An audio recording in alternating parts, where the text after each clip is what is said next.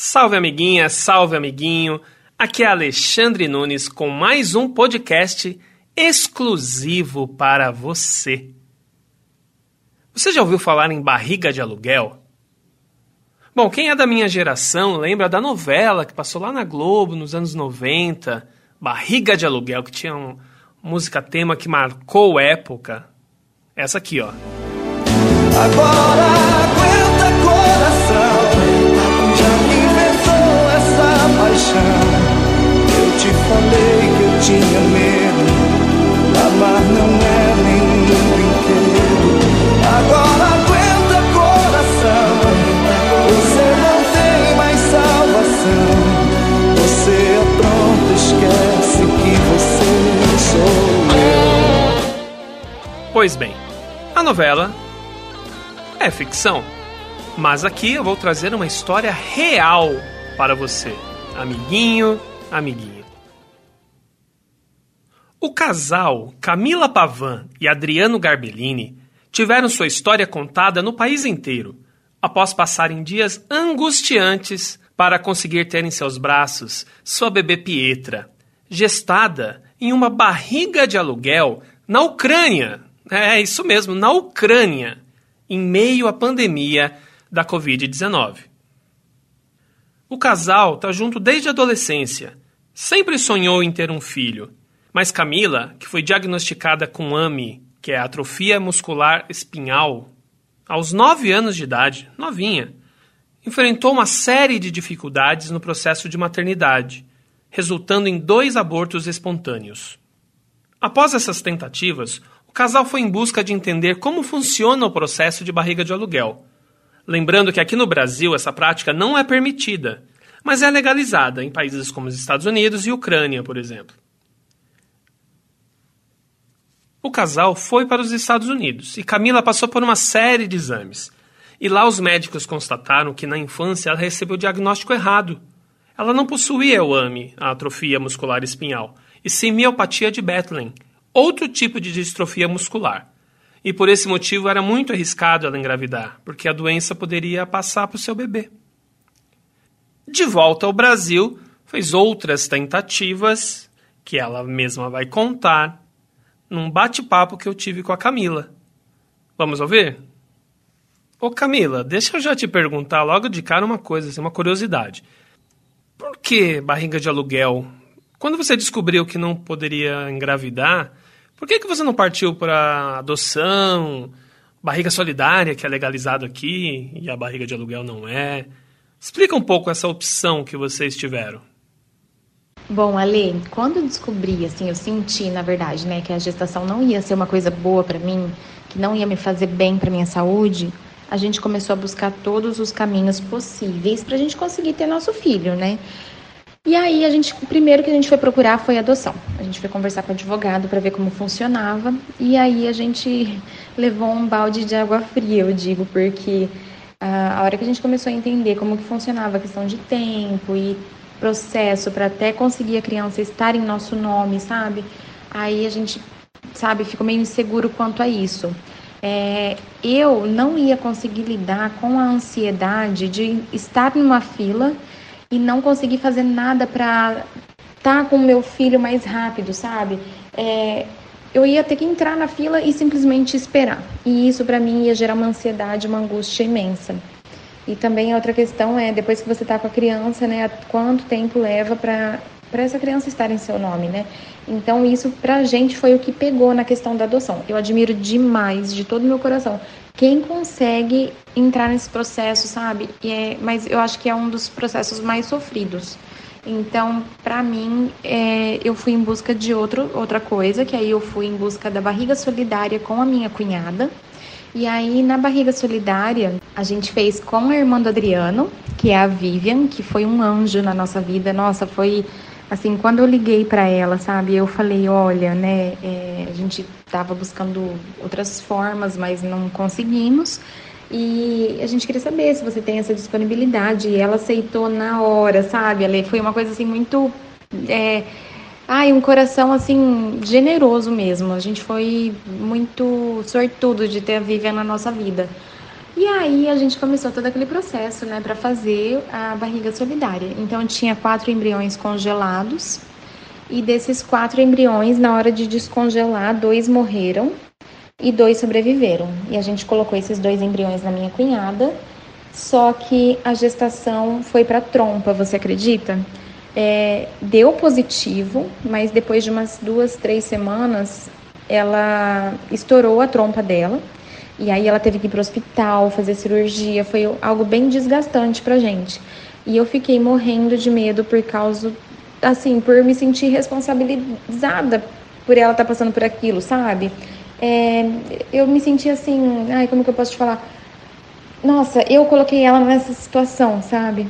E aí foi um momento, assim, muito bonito entre nós, que a gente estava no hospital, eu estava no hospital com ela, e ela virou para mim e falou assim: "Tá, a gente perdeu esse, mas eu tenho condição de fazer outro, vamos tentar outro, né?".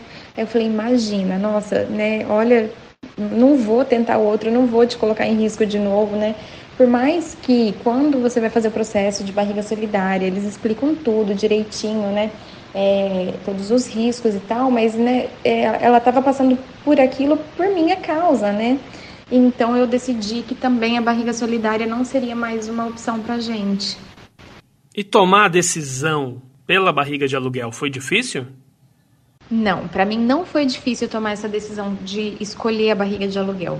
No entanto, quando é, a gente colocou na mesa assim todas as opções que a gente teria, a barriga de aluguel sempre foi a que mais me chamou a atenção, sabe? Sempre foi a que mais eu me senti à vontade com ela, porque é difícil você encarar os outros caminhos. É, todos eles têm percalços, todos eles têm dificuldades, né?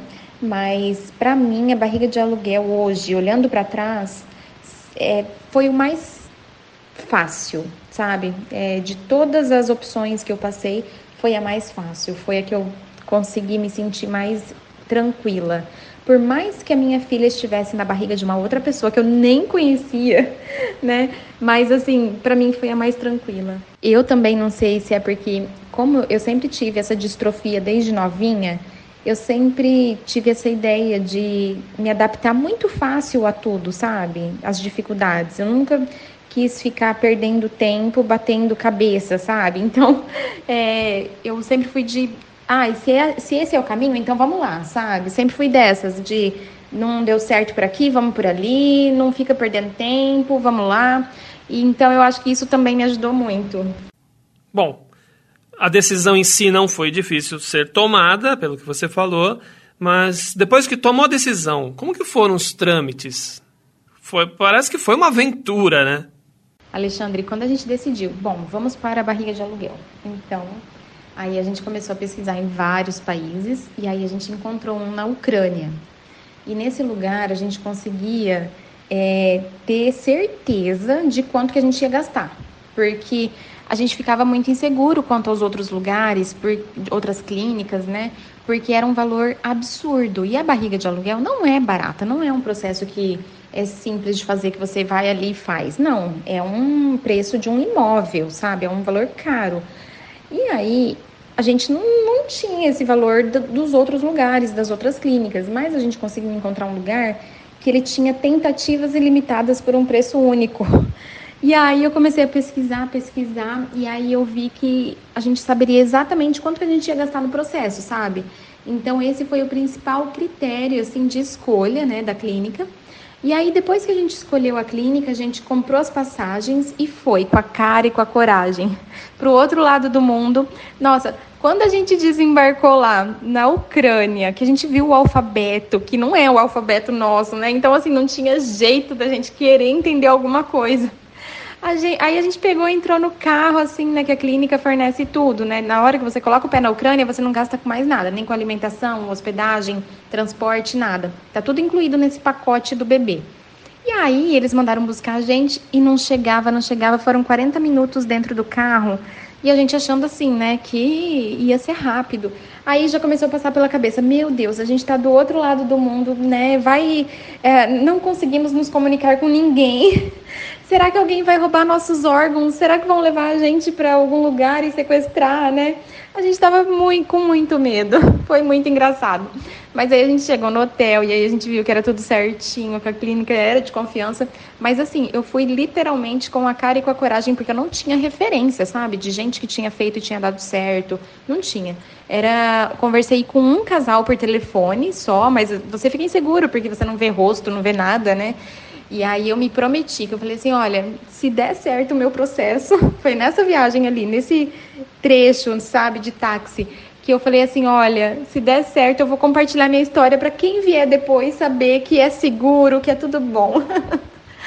bom, mas aí a gente fez esse processo, né, lá na Ucrânia, chegamos no hotel, depois a gente foi para a clínica, assinamos o contrato, e aí depois o meu marido fez a coleta dos espermas, e aí depois também a gente fez a escolha da doadora de óvulos e, e aí eles fizeram o embrião. E aí a gente veio embora, né, tal. E depois de três meses foi feita a primeira tentativa, que deu negativo. E depois, mais três meses, foi feita a segunda tentativa. E aí deu positivo. E aí sim, é, comecei a viver um sonho, né? Mas eu te confesso que no início eu fiquei com muito medo de me apegar, porque como eu já tive outras perdas e tal, eu falei, meu Deus, né? Eu não, e se eu perder esse bebê, né? Então eu falei, não, vai, eu vou esperar três meses para contar para as pessoas e tal. E aí eu esperei quatro meses, aí eu fiz o chá revelação e era uma menina. Nossa, era meu presente de Deus, porque é tudo que eu mais queria na vida.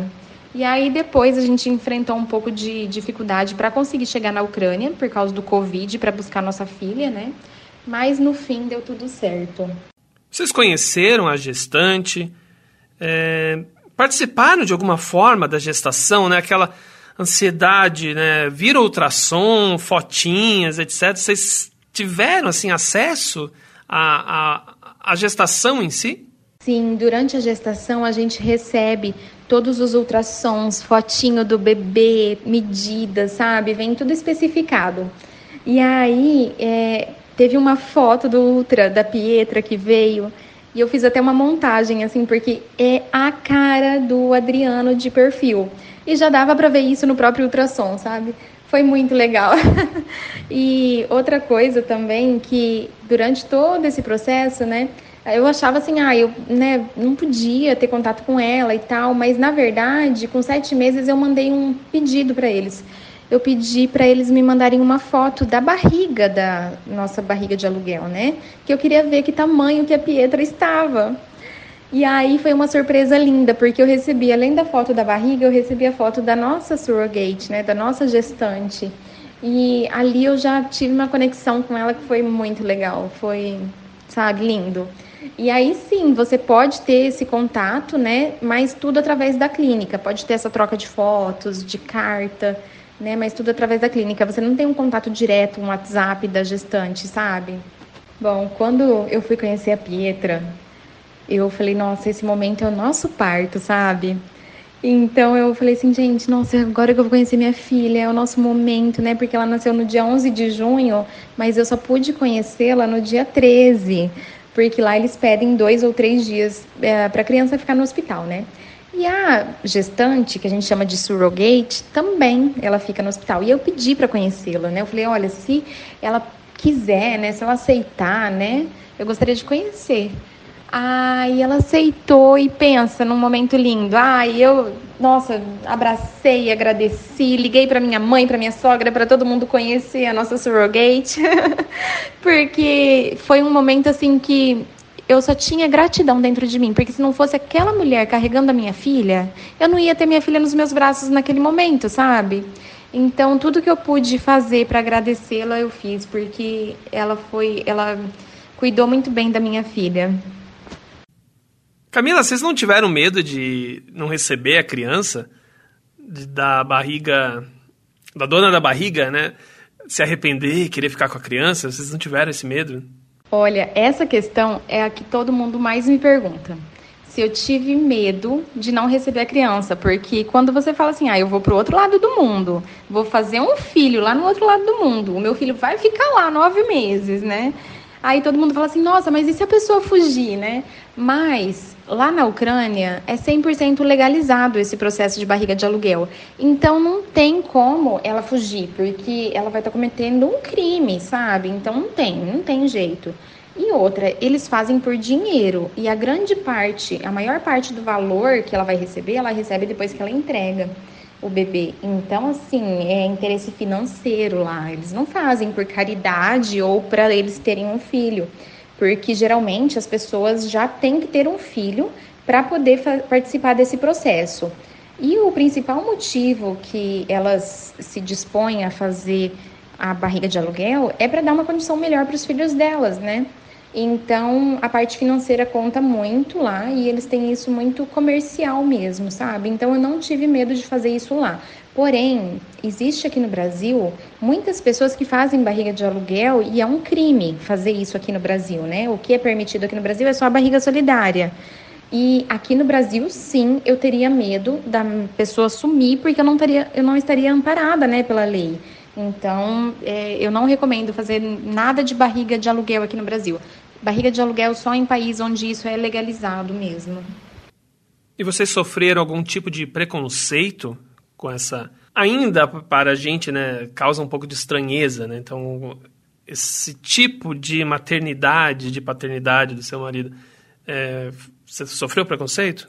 Sim, Alexandre, infelizmente a gente sofreu bastante preconceito na internet. Eu comecei a dividir minha história, né, para ajudar outros casais e graças a Deus, nossa, eu consigo ajudar muita gente. Inclusive tem já criancinhas vindo, sabe, porque eu consegui é, ajudar esses pais a chegarem na Ucrânia, a buscar esse novo caminho, sabe? Então, assim, eu tô muito feliz, era realmente o que eu queria. Não pensava que ia tomar essa dimensão que eu ia conseguir ajudar tanta gente. Não pensava nisso. Mas graças a Deus eu consegui. Mas como todo lado bom tem o lado ruim, né? A internet também é um pouco má, né? As pessoas acham que como não estão ali falando cara a cara com alguém, quem está do outro lado não tem coração, né? Pode falar a barbaridade que for, que tá tudo bem, né? E aí a gente ouviu muito, ai, por que, que você não adota ao invés de fazer uma barriga de aluguel? Você está fabricando uma criança, você está comprando um filho, né? Você só faz isso porque você tem dinheiro. As pessoas, né, acham, eles criam na cabeça de, deles isso e jogam na internet, né? E assim, uma das coisas que mais me chateava mesmo era essa questão da pessoa falar assim, olha, ah, por que, você não adotou ao invés de fazer um filho, fabricar um filho, sabe? E depois, assim, de sofrer muito por causa disso, desses questionamentos, eu comecei a entender, assim, e, e responder. Mas a gente não, nós, casais inférteis, não somos os responsáveis, nós não somos os únicos que podem adotar uma criança. Qualquer pessoa pode adotar uma criança. Para você adotar, não é pré-requisito você ser infértil, né? E aí eu comecei a perguntar, mas você pergunta para uma mulher grávida por que, que ela não adotou ao invés de né, ter engravidado, né? Porque qualquer pessoa pode adotar. E aí, assim, fui, foi ficando mais leve para mim isso, mas no início foi muito pesado esses julgamentos, essas coisas, né? É, eles jogavam uma responsabilidade de que todas as crianças que estão para adoção eram responsabilidade minha, né? E, e não, não é, né? Qualquer pessoa pode entrar na fila de adoção para adotar uma criança, e só que cada um sabe o processo que é menos sofrido para cada um, né? Então eu acho que o respeito, né, a, a, nesse momento na internet foi uma coisa que faltou. Mas em compensação, veio, eu recebi tanto carinho, tanta energia boa e tantos é, pais, casais indo em busca dos seus filhos que compensa qualquer coisa. Camila, para finalizar, eu sei assim que tem muita gente que tem sonho de ser pai, de ser mãe e não consegue por vários motivos. Eu queria que você deixasse um recado para quem sonha em ter um filho, mas que tem alguma dificuldade. O espaço agora é todo seu. Bom, eu gostaria de deixar um recado para quem sonha, como eu sonhei tanto tempo em ter um filho. Não desista. Enquanto isso estiver no seu coração, não desista é, eu ficava me perguntando às vezes, nossa, mas será que isso é para mim? Porque eu já tentei tanto, já né, busquei, já fui e tal, e não conseguia, não conseguia, sempre muito difícil. Eu passei 10 anos nessa vida, né, de tentante. e não conseguia. E eu falo que todo sofrimento que a gente passa por tantos anos, depois que a gente está com o nosso bebê no colo, não importa de onde ele venha, se ele venha por adoção, barriga solidária, barriga de aluguel, fertilização in vitro, não importa. Depois que você pega seu filho no colo, toda a felicidade que você vai viver dali em diante, olha, transforma aquela dor que a gente passou todos esses anos numa coisa tão pequena, tão pequena, que toda essa luta compensa. Então eu sei que cansa, eu sei que a gente tem, sabe, eu me lembrava de todo ano novo eu falando, nossa, será que é esse ano que eu vou ser mãe? E eu era todo ano novo, sabe? Todo ano novo eu falava isso. Eu tinha, nossa, aquela, aquele sonho, né? E eu ficava nessa. E hoje eu vejo que graças a Deus eu não desisti. Sim, eu parei no meio do caminho porque eu estava cansada, sabe? Parei, descansei, tomei um fôlego e continuei. Então, é, se você sonha com isso, se isso está no seu coração, olha, eu sei que é difícil, mas não desista. Se você tem dúvida, porque eu sei que uma hora a gente fica em dúvida, né? Será que é para nós e tal? Coloca, pensa assim, olha, no futuro, como que eu gostaria de estar?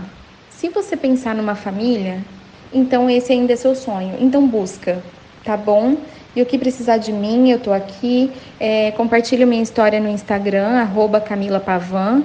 E tô aqui para ajudar quem precisar, seja de qualquer forma de orientação, passar informação, dar apoio, tá? Porque eu já tive no outro lado. Então eu sei como que isso é importante pra gente. E Alexandre, muito obrigada de coração. Amei participar. Você é demais. Muito obrigada mesmo, viu? E eu conversei aqui nesse podcast especial com a Camila Pavan. Camila Pavan, que teve a linda Pietra.